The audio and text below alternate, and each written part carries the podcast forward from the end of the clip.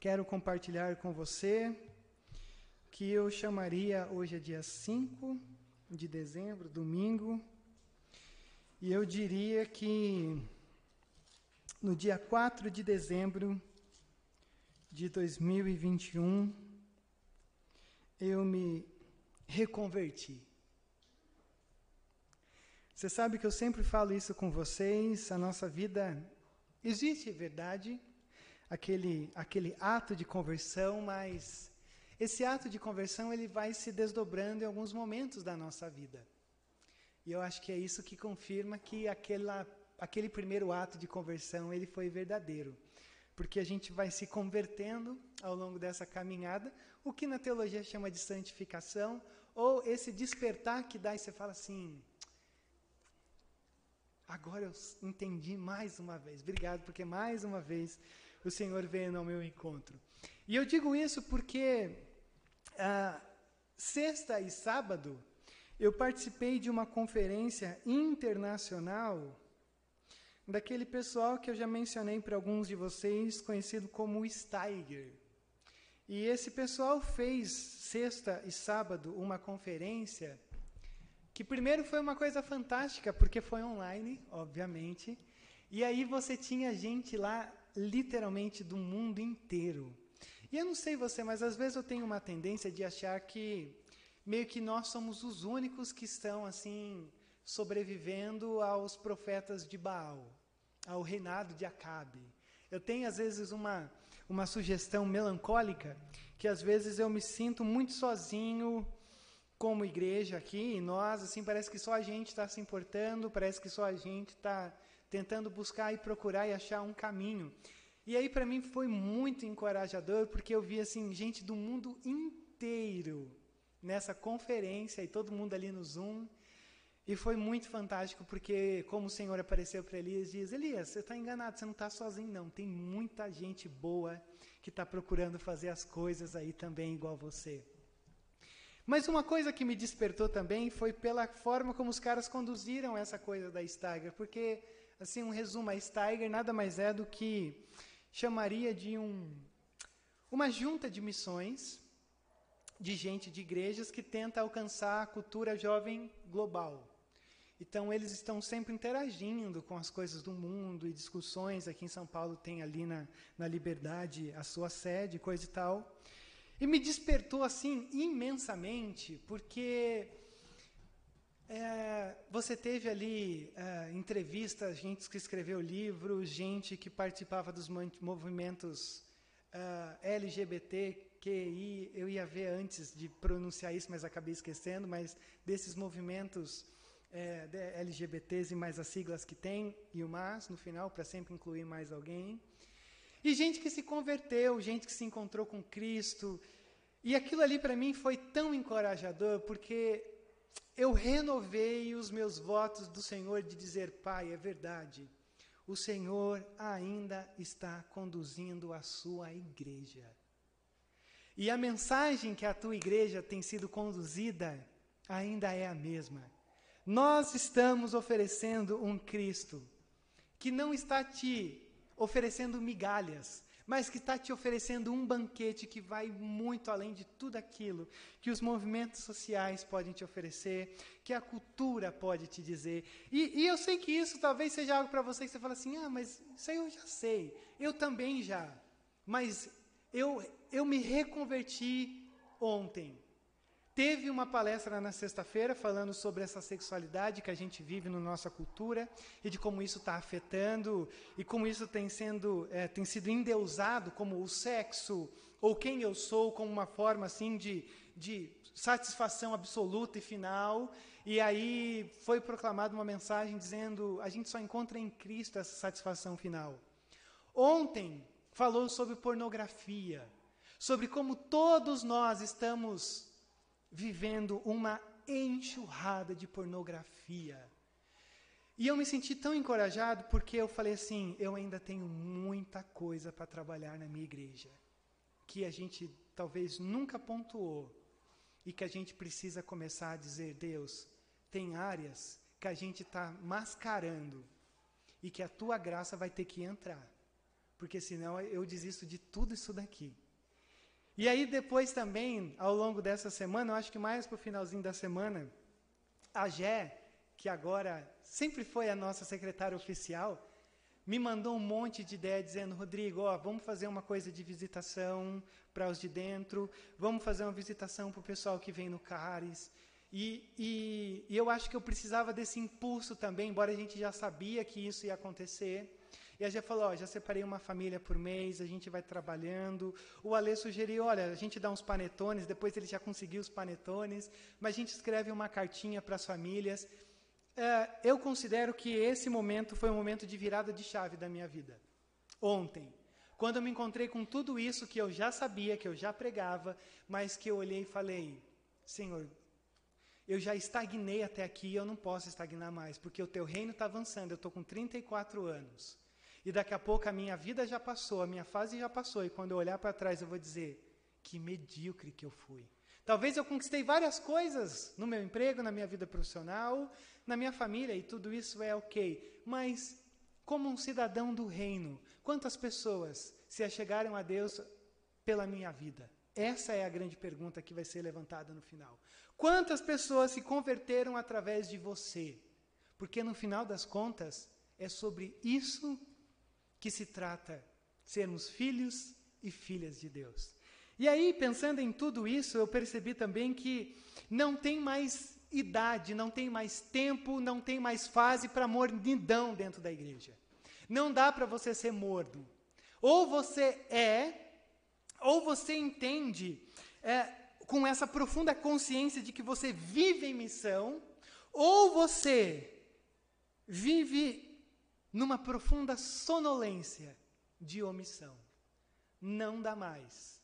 Os frutos estão aparecendo, a igreja está sendo convidada a se levantar. Quem pertence vai continuar firme nessa resistência, perseverança, isso significa que não é fácil, e quem não pertence, quem não se encontra nesse movimento que Jesus está fazendo nos nossos dias, não vai aguentar a pressão. E daqui para sair abandonar tudo, ou daqui para continuar como se fosse indiferente que nada disso tivesse acontecendo, vai ser um período muito crítico. E aí, quando eu olho para toda a nossa série, a gente tem sido convidado a olhar o Evangelho sobre a ótica de Josué. E aí eu tenho uma boa notícia para você hoje. Depois de vários encontros, hoje eu ainda vou entrar na última reta final. Rodrigo, sério, sério, é a reta final. Mas é a reta final assim que você já está vendo a linha de chegada. Porque se o presbitério semana que vem não me convocar para pregar no presbitério, eu vou fechar os últimos dois capítulos desse livro. Mas hoje eu quero olhar com você nada mais, nada menos do que o capítulo 15, o capítulo 16, o capítulo 17, o capítulo 18, o capítulo 19, o capítulo 20 e o capítulo 21. Ah, sério? Você não tem fé? Você quer ir embora cedo para assistir Fantástico? para olhar os gols da rodada e eu nunca mais, que agora definitivamente eu nunca mais vou acompanhar futebol na minha vida, porque mais uma vez eu me iludi, eu estou tentando me manter em pé aqui, mas ok, sou grato a Deus pela história do Grêmio e fico imensamente irritado de que minha filha nasceu no ano em que meu time foi rebaixado para a Série B. Mas isso também é pequeno diante do que a gente tem aqui. Rodrigo, como é que a gente vai trabalhar esses capítulos aqui? Simples. A nossa questão aqui é que você está na distribuição da terra. E nessa distribuição da terra, você tem que entender que existe todo tipo de gente. Da mesma forma que existe todo tipo de gente na igreja. Existem aqueles que recebem um presente e eles abrem e eles brincam com o presente. Ó, oh, está aqui o seu presente. Então, assim, é, é, é seu, pode fazer o que você quiser. Existem aqueles que abrem o presente, mas eles não entendem como o brinquedo funciona. Então, eles brincam de uma maneira meio equivocada com o presente. Talvez eles se peguem mais com a caixa do que com o presente em si. Esse é o segundo grupo. Eles receberam um presente, mas eles estão meio que, meio que perdidos na coisa. E existe o terceiro grupo. O terceiro grupo que ganha um presente, mas não abre. Gosta tanto do presente que fica olhando, mas nunca abre, nunca se diverte, nunca brinca com esse presente. A gente olha para os nossos capítulos de hoje e a gente vai ver três tipos de pessoas aqui, nesses sete capítulos que eu vou levantar algumas questões que são notas assim que eu acho que Josué colocou para a gente no dia 5 de dezembro de 2021, está aqui nessa noite considerando. Porque você tem a distribuição da tribo de Judá, você tem a distribuição da tribo de Caleb, ou do pessoal de Caleb, você tem a distribuição de Manassés, você tem a distribuição de Efraim, você tem sete tribos que também vão receber a sua o seu desafio de tomar posse. Você tem cidades de refúgio, que foram cidades assim que se alguém fizesse um crime fosse para lá, pra, até que houvesse uma sentença alguma coisa assim. E aí no final vai falar sobre Josué recebendo o seu pedacinho de terra e vai terminar dizendo com os levitas entrando nas cidades e aí também fazendo morada nos lugares aonde eles estiveram. E aí a gente olhando para isso, eu quero eu quero que você perceba e veja algumas coisas bem interessantes aqui. É, por maneira óbvia, a gente não vai ler todos os capítulos, porque senão você perderia até o seu dia de trabalho amanhã. Mas olha só que interessante. Quando a gente vai caminhando até aqui, a gente viu que Josué, por exemplo, ele já está velho. E o Senhor foi bem simples com ele na semana passada, dizendo: Josué, você está velho. Dá uma segurada na tua onda. A partir de agora, seja um grande administrador para aqueles que vão entrar na terra. Porque essa nova geração é que vai tomar o restante da terra que você e, e as tribos e todo mundo aí se juntou para tomar. Uh, e aí o Senhor apareceu no coração de Caleb, e Caleb falou assim: estava um dia em casa assistindo Netflix, lá em Canaã, e o Caleb falou assim: Nossa, já assisti todas as séries. Aí ele comprou o Amazon, assistiu todas as séries do Amazon, e aí falou: eu cansei, Deus. Aí ele, ô Moisés, faz o seguinte, me dá um pedaço de terra aí, sabe? Mas eu quero aquela terra que tem gigantes. Porque assim, eu, eu cansei de ficar em casa parado, sabe? Eu fiquei, eu quero uma terra de gigantes, porque assim, para mim, quanto maior o desafio, maior é a vitória. E olha só que interessante. Josué não é o tipo de cara assim que só fala assim: não, ó, com 85 anos eu ainda estou firme, eu quero conquistar. Ele não é o cara como grande parte de nós somos. Não, não, não. Eis-me aqui, Senhor. Aí chega no outro dia, e aí, vamos? Oh, o Senhor não entendeu muito bem. Olha só o capítulo 15, verso 18 e 19. Quando Axa, ou melhor, 15, verso 14. Caleb expulsou de Hebron os três Enaquins, Sessai, Aimã e Talmai, descendentes de Enaque. O, o, o Caleb está expulsando gigantes com 85 anos. Só que chega uma hora que ele olhou para si e falou: Eu não tenho força. E aí o que, que ele faz? Ele diz: Ó, quem conquistar essas áreas, eu vou dar a minha filha para casar. E olha só o verso 15 a 17 que ele diz assim: Dali avançou contra o povo de Debir, anteriormente chamado Kiriat Sefer, e Caleb disse: Eu darei a minha filha Axa por mulher ao homem que atacar e conquistar Kiriat Zefer. E Otoniel, filho de Kenaz, irmão de Caleb, a conquistou, e Caleb lhe deu sua filha Axa por mulher. Olha só que interessante. Ele olha e diz: Não consigo, mas sou um bom gestor. Ó, quem conquistar essa terra, eu darei minha filha. Importante de pensar antes que você faça uma crítica, casar com o Otoniel era um privilégio, tá? É, porque lá em Juízes vai falar que ele é o primeiro juiz e um homem íntegro, um homem assim, sem igual, num tempo de grande corrupção. Então parece estranho, mas primeiro, a Axa não reclamou, e segundo, ela está casando com um partido. Aliás, acho que a gente poderia até começar a fazer alguns casamentos arranjados assim, que eu tenho talvez uma pequena noção que os casamentos seriam melhores do que você ser seguido pelo teu coração burro. Desculpa esse termo. Só que chega num momento que eu acho tão interessante, e olha só como isso é provocador. Porque geralmente a gente pode viver um grande projeto de fé e de experiência com Deus na nossa vida. Só que geralmente a gente tem dificuldade de passar para a próxima geração aquilo que eles vão continuar e que nós iniciamos. E olha só o que, que vai falar sobre uh, a história de Axa, que é a sua filha, no verso 15, uh, capítulo 15, melhor dizendo, verso 18. Quando Axa foi viver em, com Otoniel, ela o pressionou para que pedisse um campo ao pai dela. E assim que ela desceu do jumento, perguntou-lhe Caleb: O que você quer? E ela diz: Eu quero um presente.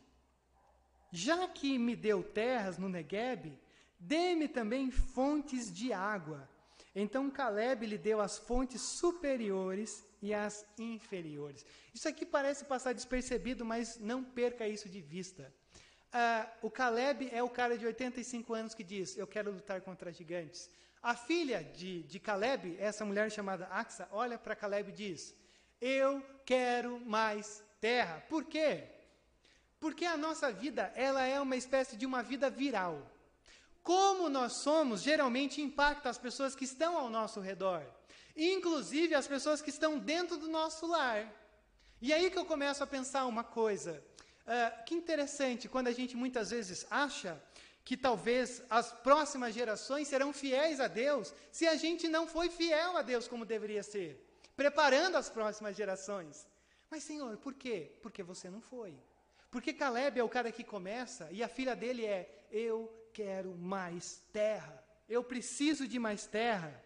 Então, a gente olha para esse pequeno verso, Caleb, Otoniel e Axa, já começa dizendo uma coisa: eles são um modelo maravilhoso de gente comprometida.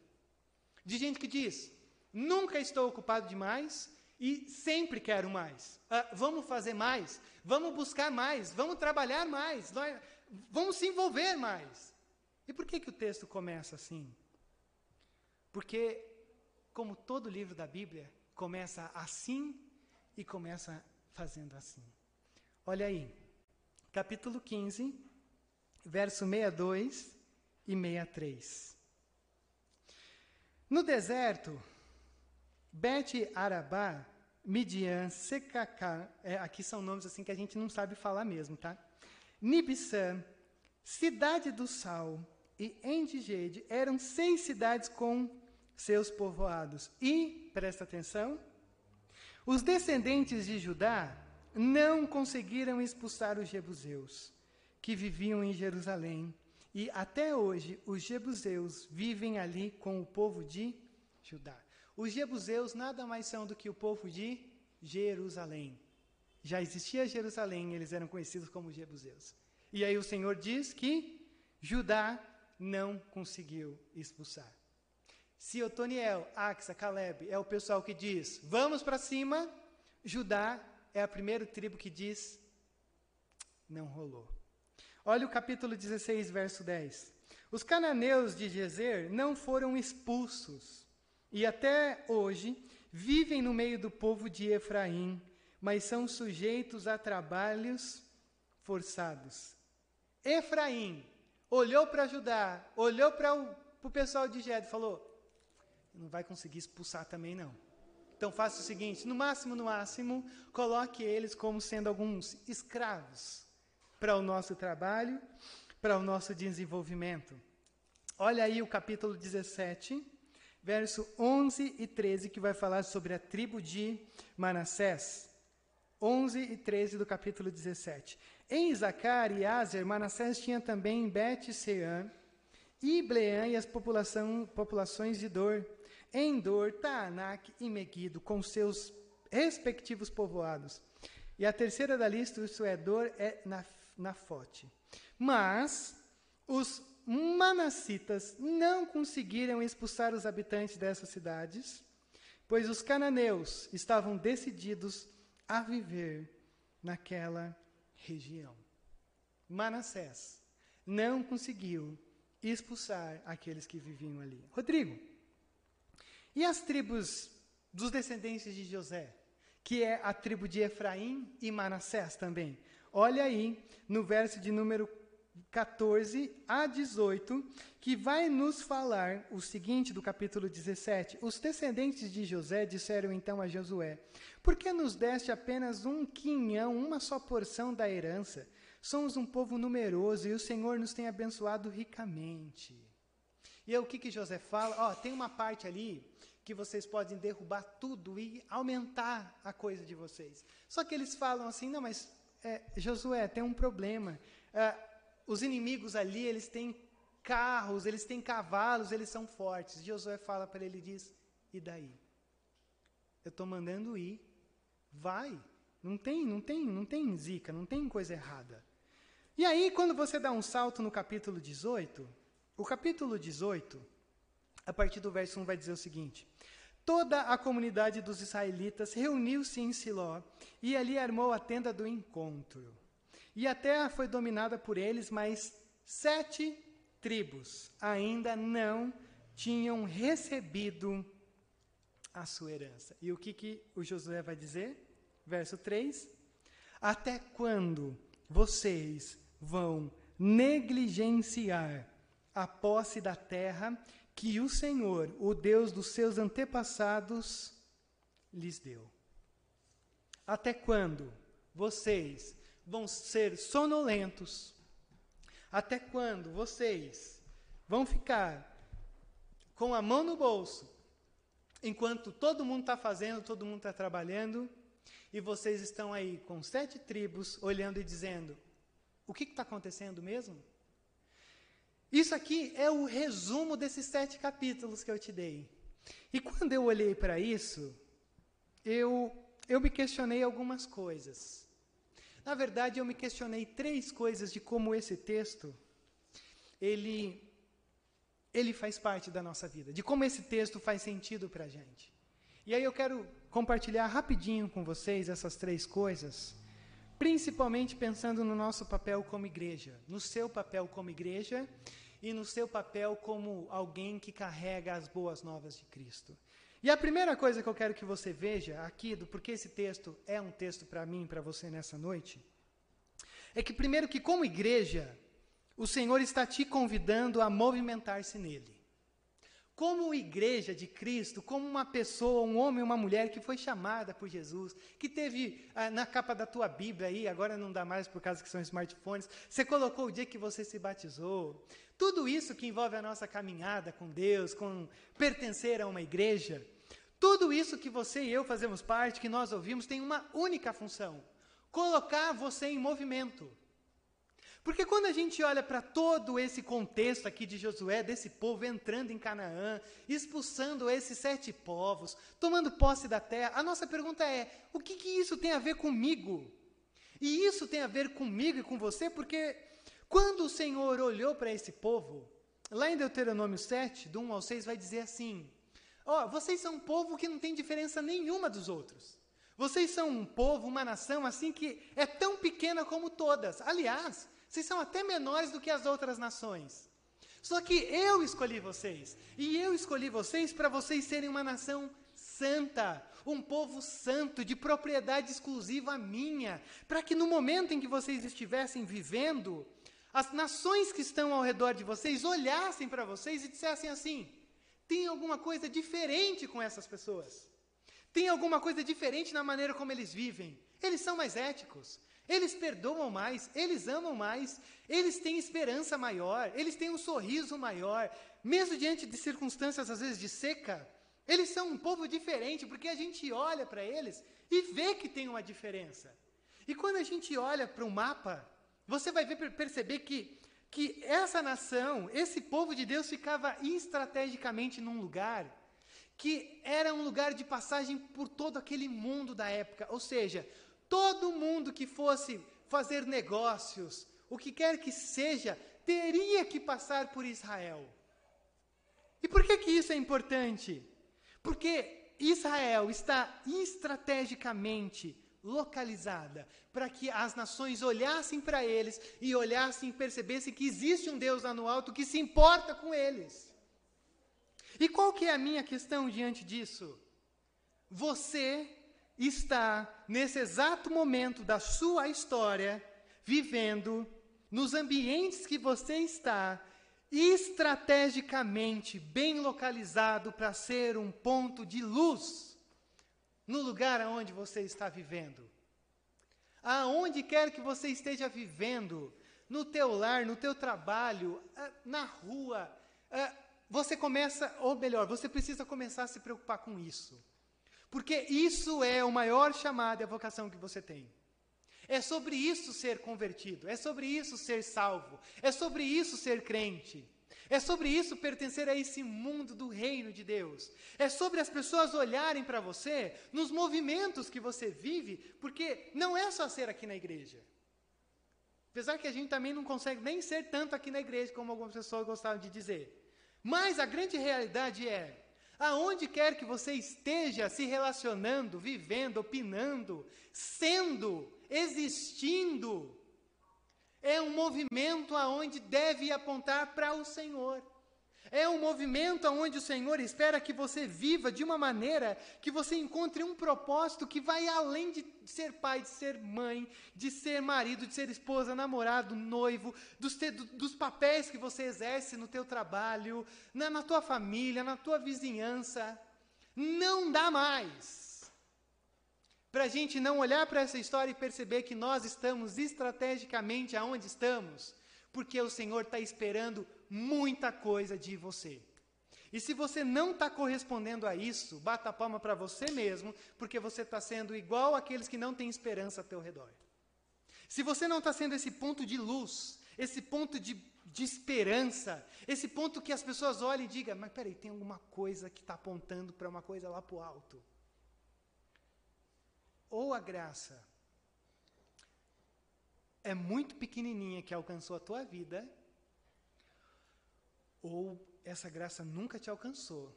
Porque ser membro, saber cantar, gostar de ouvir, tudo isso são sinais de que você pertence a tudo isso.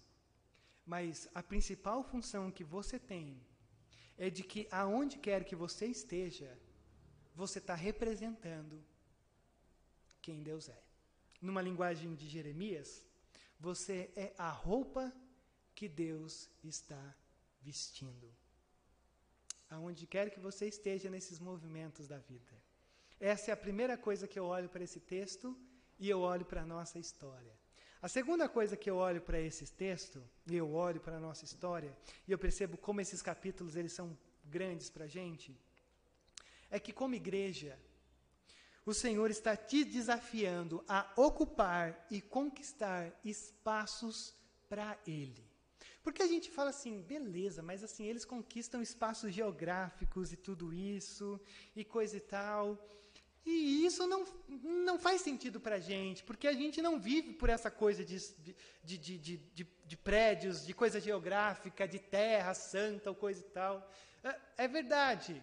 Só que tudo isso daqui nada mais é do que uma ilustração para dizer que como nós vamos vivendo a nossa vida com Deus no nosso dia a dia, a gente vai conquistando espaços para o Senhor. E a gente vai conquistando no sentido que a gente vai ocupando. Porque se aqui ele está dizendo, tomem a terra para ser bênção, para nós hoje ele diz, os ambientes que você vive é um ambiente que você tem que conquistar para a glória do Senhor. Como, Rodrigo? Vivendo para esse Senhor. Porque existe uma grande diferença entre você saber que tem o título da terra, você saber que tem a escritura, você perceber a terra e outra coisa é tomar a terra. Porque esses povos, essas pessoas que foram listadas e que eu li para você, elas não conquistaram o espaço. Elas não conseguiram trazer o Senhor e a sua glória nesses lugares. E o que que acontece? O Senhor olha para eles e diz: Por que que vocês não conseguiram? E é interessante, porque lá em Juízes, quando vai narrar a continuação dessa história, eles vão dizer assim: oh, a gente não conseguiu conquistar as terras. Senhor, desculpa, mas a gente não conseguiu. E o Senhor olha para eles e diz o quê? Existe uma grande diferença entre não conseguir e não querer. E dentro desses textos que eu li para você, embora a gente diga, poxa, né, mas é um povo bem nômade, veio do deserto, estão lutando contra nações formadas, cidades muradas, tem toda uma estrutura, existe toda uma diferença entre eles. Senhor, desculpa, mas eu não consegui. O Senhor olha para a gente e diz: Como é que é?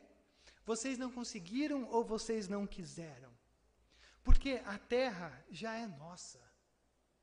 A terra em que nós pisamos hoje já é uma terra que, conforme um, um teólogo holandês chamado Abraham Kuyper diz, ele diz assim: não existe um centímetro sequer do planeta que Deus não olhe e diga é meu.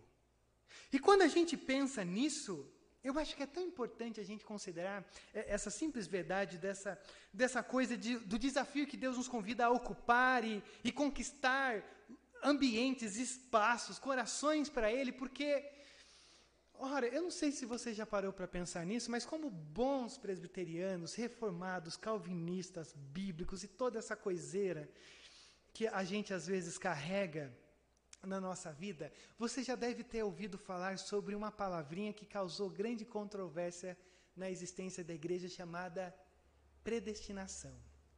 Olha só que coisa pesada que eu vou te dizer aqui agora. Mas se segura no banco, porque isso é importante.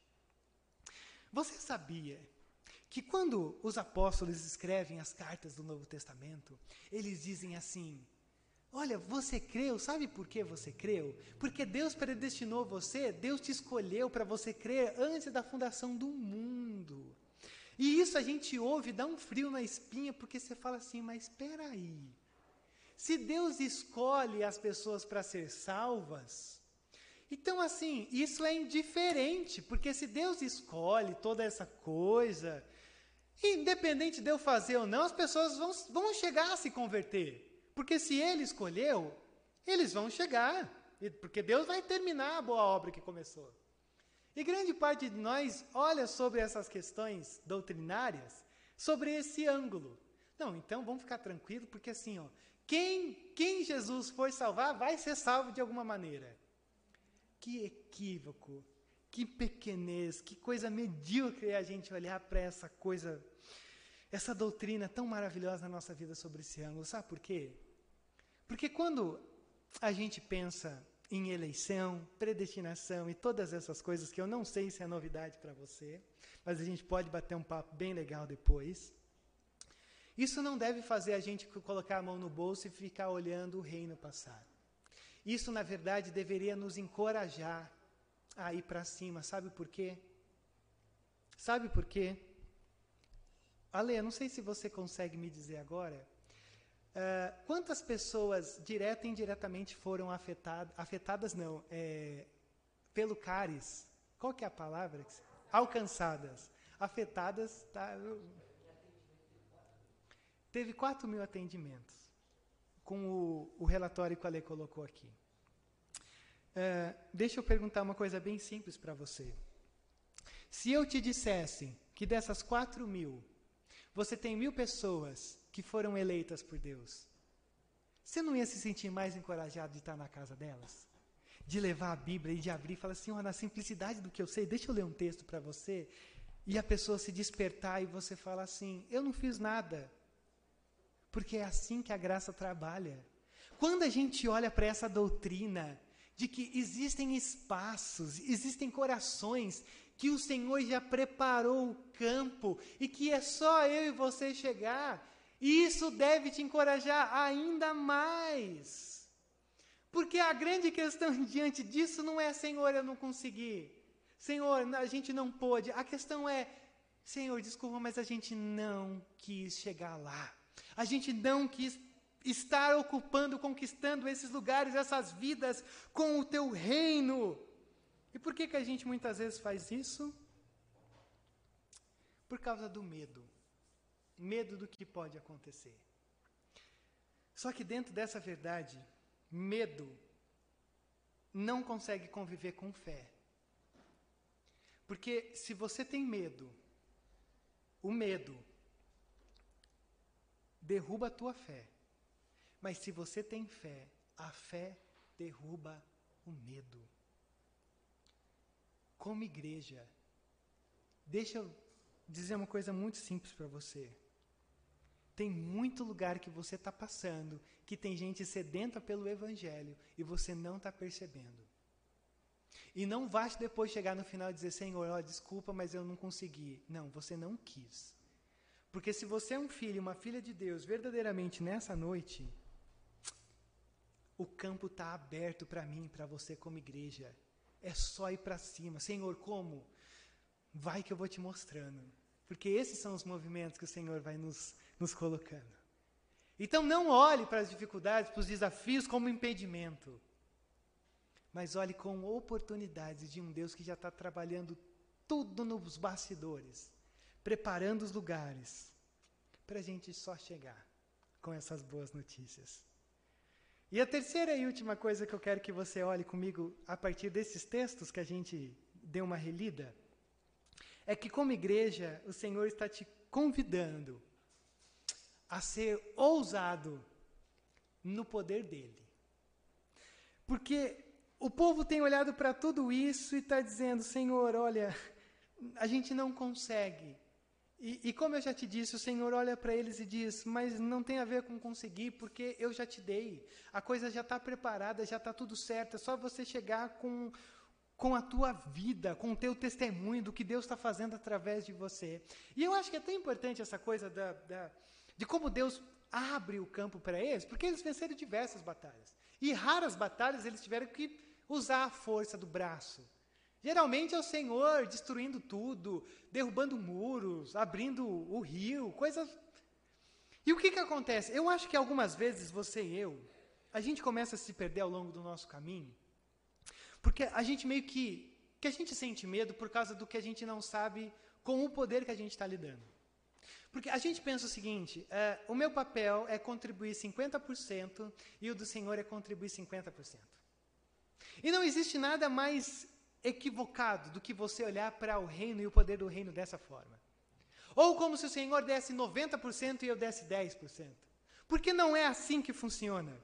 O Senhor dá toda a coisa, com sua força, com seu poder, abrindo caminho para a gente ir. O nosso papel não é da força, o nosso papel é só ir. E eu acho que isso que faz com que a gente entenda esse essa coisa de como Deus vai trabalhando no coração desse povo, porque eles olham e dizem: Senhor, a gente não teve poder para conquistar. E o Senhor olha para eles e diz: É verdade, vocês não têm poder para conquistar. Mas quem falou que a conquista depende da força de vocês? Porque não é a nossa fraqueza que vai nos colocar com sucesso ou mau sucesso naquilo que a gente faz. Mas é o poder de Deus que sempre faz com que a palavra não volta vazia. Mas o nosso, o nosso, o nosso problema é que a gente muitas vezes não dá o passo na hora que deveria ser dado. Por N coisas que a gente inventa. E aí, quando a gente olha para o final do texto, Olha só que coisa linda. São todos os problemas que eu levantei para você rapidamente nessa noite. Mas quando a gente olha para o final do texto, olha só o que, que o capítulo 21 e o verso 43 a 45 vai dizer. E o Senhor deu toda a terra que tinha prometido sob juramento aos seus antepassados. E eles tomaram posse dela e se estabeleceram ali. E o Senhor lhes concedeu descanso de todos os lados, como tinha jurado aos seus antepassados. Nenhum dos seus inimigos pôde resistir-lhes, pois o Senhor entregou todos eles em suas mãos. E de todas as boas promessas do Senhor, a nação de Israel, nenhuma delas falhou. Todas se cumpriram. Mas, Rodrigo, peraí, você acabou de falar que um monte de gente não entrou, e ali na frente você vai dizer que um monte de gente fracassou e assim, corrupção total no livro de juízes. Sim. Mas o que, que o autor está querendo dizer para a gente?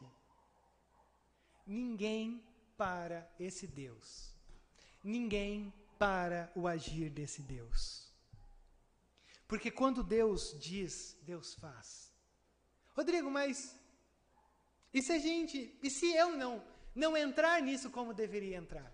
Ele faz apesar de você. E eu espero que nessa noite você tenha a coragem de olhar para si e de perceber em que lugar você está diante disso tudo que faz parte do reino de Deus. Do que você está plantando, do que você está colhendo do passado, do que você está esperando para o futuro. Porque se, se fosse para eu considerar, ou te fazer reconsiderar, eu perguntaria três coisas para você. Você está enxergando um propósito divino nos movimentos da sua vida?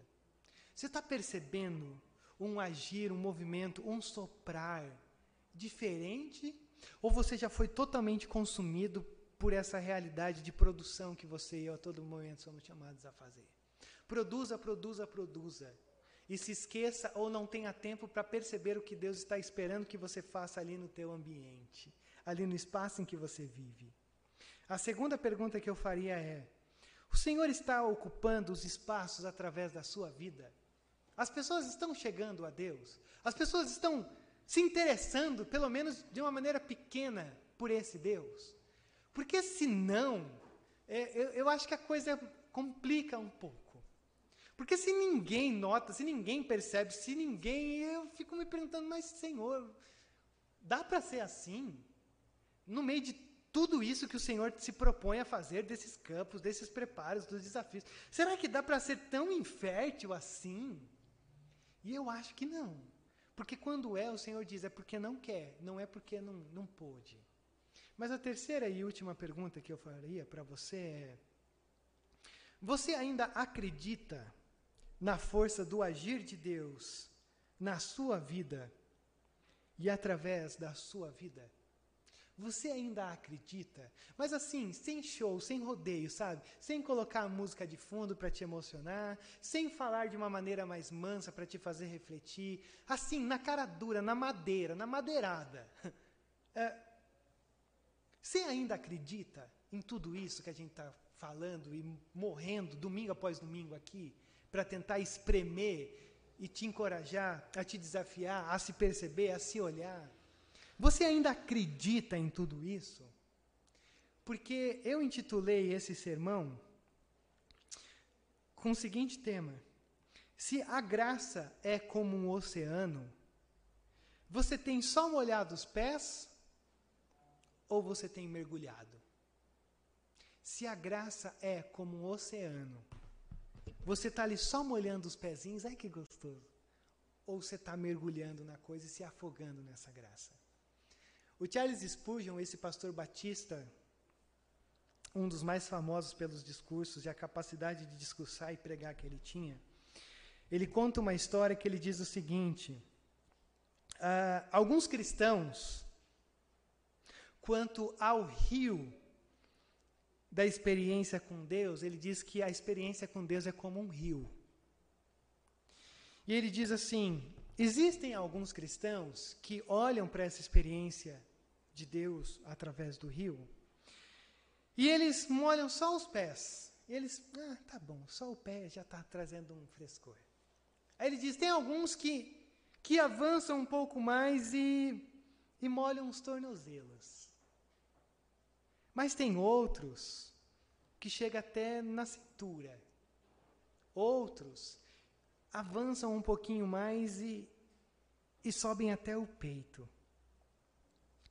E ele diz: Mas tem alguns, mas assim, só alguns, que não alcançam o chão e acham que o papel deles é nadar nesse rio da experiência com Deus.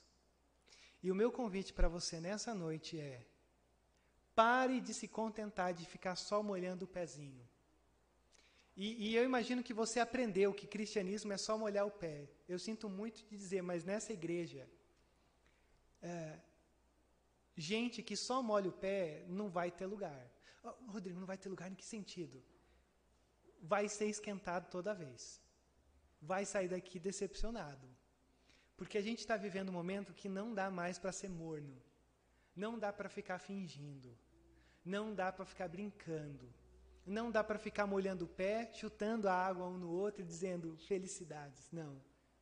Chegou o momento da gente se afogar nessa graça de Deus que está nos convidando a se afogar porque a gente está vivendo numa cultura sedenta por Jesus.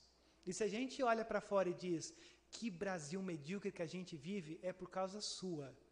Que talvez você não está trazendo esperança àqueles que estão lá fora clamando por esperança. Então é um desafio que você e eu temos hoje, um desafio duro. Mas que tudo isso aconteceu porque ontem eu tive um encontro com Deus e o Senhor falou: e aí? Você vai ficar só no domingo, só fazendo as visitinhas, só fazendo algumas coisas e tá bom? Ou você vai mergulhar nesse oceano chamado graça? E eu quero convidar você para mergulhar. Pai, nós te louvamos por esse momento, mas nós te louvamos com um grande medo, com um grande temor, com grande remorso e eu diria até com grande vergonha, porque nem todos aqui nesse lugar, e a gente respeita aqueles que estão começando agora, Pai, mas nem todos nesse lugar estão entendendo o que está acontecendo. E isso é lamentável. Porque Deus, a partir do momento em que nós confessamos uma salvação, um encontro contigo, nós somos indesculpáveis contigo. E muitos de nós estão vendo impedimentos e não oportunidades. Então, ó Pai, que através do teu Espírito Santo a nossa mente se refrigere, o nosso coração, nossa, os nossos pés, as nossas mãos, o nosso olhar, Pai. Nós estamos cheios de desculpas carregadas e pesando sobre nós nessa noite. Essa é a grande verdade. Ninguém deveria participar dessa mesa. Ninguém. Mas nós estamos aqui. E nós sabemos que se houver um pingo de arrependimento nessa noite, até esse arrependimento tem que ser lavado pelo sangue de Jesus. Porque nem o nosso arrependimento é como era. Porque logo amanhã a gente já vai estar tá fazendo um monte de coisa que a gente disse no lugar da mesa, da ceia do Senhor, que a gente não faria mais. Mas, Pai, a grande questão aqui é: o quantos de nós, mesmo diante da correnteza, mesmo diante das ondas,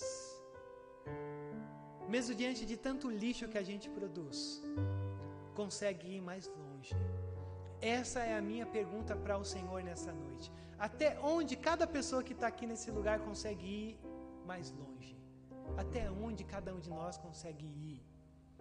porque não basta, não é suficiente termos vidas tão pequenas, de uma experiência de só o tornozelo ser molhado pela tua graça e a gente ficar satisfeito, Deus. É como se estivéssemos brincando de castelos de areia. E existe uma mansão celestial nos aguardando e a gente está satisfeito com os nossos castelos de areia. Pai, derrame da tua graça e da tua misericórdia porque todos nós fazemos isso por causa do pecado que habita em nossos corações. Todos nós nos perdemos e todos nós podemos ser encontrados nessa noite. Então, ó oh Pai, a nossa oração, a nossa singela oração, é que o Senhor nos encontre nessa noite, porque não dá mais para só molhar tornozelos. Que a gente se afogue na tua graça, porque, Pai, quando a gente olha para tudo isso que nos envolve, como poderíamos ficar satisfeitos só olhando os presentes? Que a gente abra os pacotes, que a gente seja desafiado, que a gente se envolva, que a gente ache tempo.